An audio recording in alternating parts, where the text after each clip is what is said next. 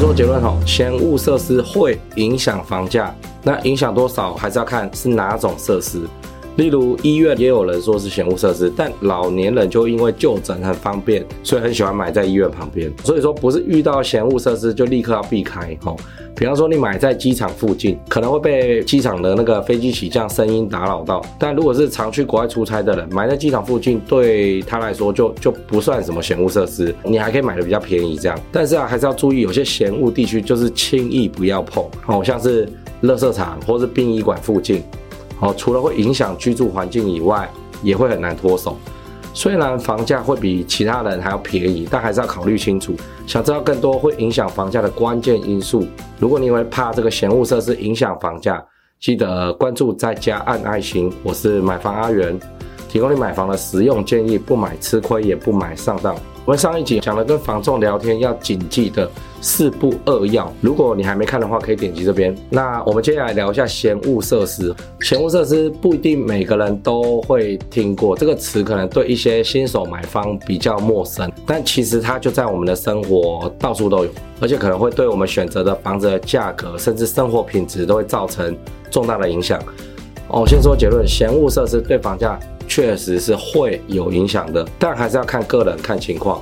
如果你是买来租了，那基本上会还好啊，不太怎么影响。我们先来解释一下什么是嫌恶设施，有点念嫌恶设施哦，反正破音字随便哦。那简单的说，嫌恶设施就是大家避之唯恐不及的地方，但并不是所有的嫌恶设施都不好，还是要个案讨论。例如医院，我也是嫌恶设施哦，就每天熬一熬一，哦，听起来很吵。可是老人家就超爱医院旁边。他们已经老了，老到不能开车了，就喜欢走路或者轮椅让他去看病这样，哦，所以越近越好。那个偶印欧他们来说就就还好哦。当我们在选择房子的时候，要考虑嫌物设施带来的影响。比方说，你看中的一个房子附近有一个工厂，那就要考虑这个工厂的噪音会不会影响你休息。哦，你就工作时间去附近绕，这是真的哦。我也是在苗栗去拜访客户的时候，他是新买房子，很高兴这样，可是。窗户都已经关起来，你会听到那个很低沉的咚咚咚这样。我就问说这是什么？他说那个附近的工厂。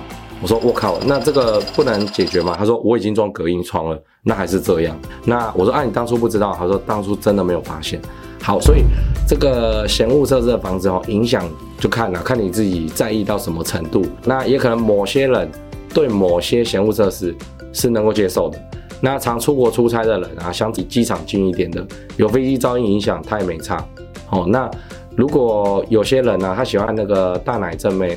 那他住那个林森北路农安街什么的，他他那个房子他觉得很 OK。但如果你是要买来自住的人，要考虑的是会不会影响你的生活。那如果你是包租公啊，你是林森北，我跟你讲那个更好租好不好？我们认为啊，影响的幅度大概在五趴到二十五趴的房价之间。这个范围各大的新闻啊、地产网站是都有提到，我自己的体感也差不多。你做个参考，五趴到二十五趴，那不要直接拿着影片去直问那个屋主，我说怎样的呢？没有，这是统计而已。我们来简单的把闲物资分成三种，第一种。对生命安全有威胁的，在加油站，由于汽车的流量大，油气易燃哦。那老实说，很少发生事故了，但一旦发生事故，你就觉得说，哇靠，这怎么办？整个加油站要爆炸了这样。所以很多人是不太愿意住在加油站附近哦。各方来车，大车什么的也也比较多，也比较吵闹哦。那房价会比附近大概低五到七趴。第二种，机场，哦，有很多人无法接受飞机起飞的高频声音，就是。起飞讲话都听不清楚哦！我以前当兵的时候就是这样，飞机起飞，我们在连集合场了，连长都一整人，就等那个飞机飞过去，接下来大声讲话，大家才听得到。那所以机场附近的房子可能价格就会比较低嘛，那低个五帕到十帕。再来是对居住舒适度有影响的设施，深潭哦。修金啊，烧金纸啊，哦，很多烟尘。八加九庙会，如果你住在庙附近哦，大概你不喜欢香的味道，就门窗紧闭了，不然的话，你那边晾衣服哦，这个都都都会那个金皂的味道。而且到庙会的时候，非常多八加九出入，他们来自各地。就很吵又很凶，这样吼就很麻烦了。那公庙大概会比周边的房价哦再低个五到七趴左右。住在高架桥沿线，其实问题蛮多的，车流量大，噪音大，隐私性也差哦。还有些人上高架桥的时候，你就看啊，你的内衣内裤都挂在那边给附近的车流看哦。那下班时间塞，假日更塞，人家下高架就顺顺回家。那你是到家走路只要五分钟，但是开车你要半小时这样。所以高架桥沿线价格会比较低，大概低五到十趴。还有铁路。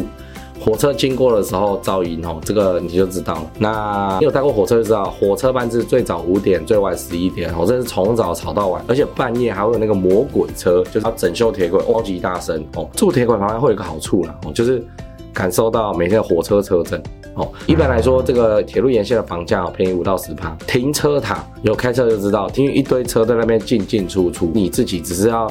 买个便当，倒个垃圾，被这些要等着停车或者刚出来的车塞住哦。那除了影响出入以外，也比较容易发生碰撞跟车祸。那也可能影响这个儿童安全。虽然会有停车塔的地方，附近都是闹区，但房价依然哦相对的比较低，大概低五到七趴。高架捷运这个环境只比高架桥好一点，就不解释太多。房价相对较低啊，低五到七趴。再是几个特殊的嫌物设施。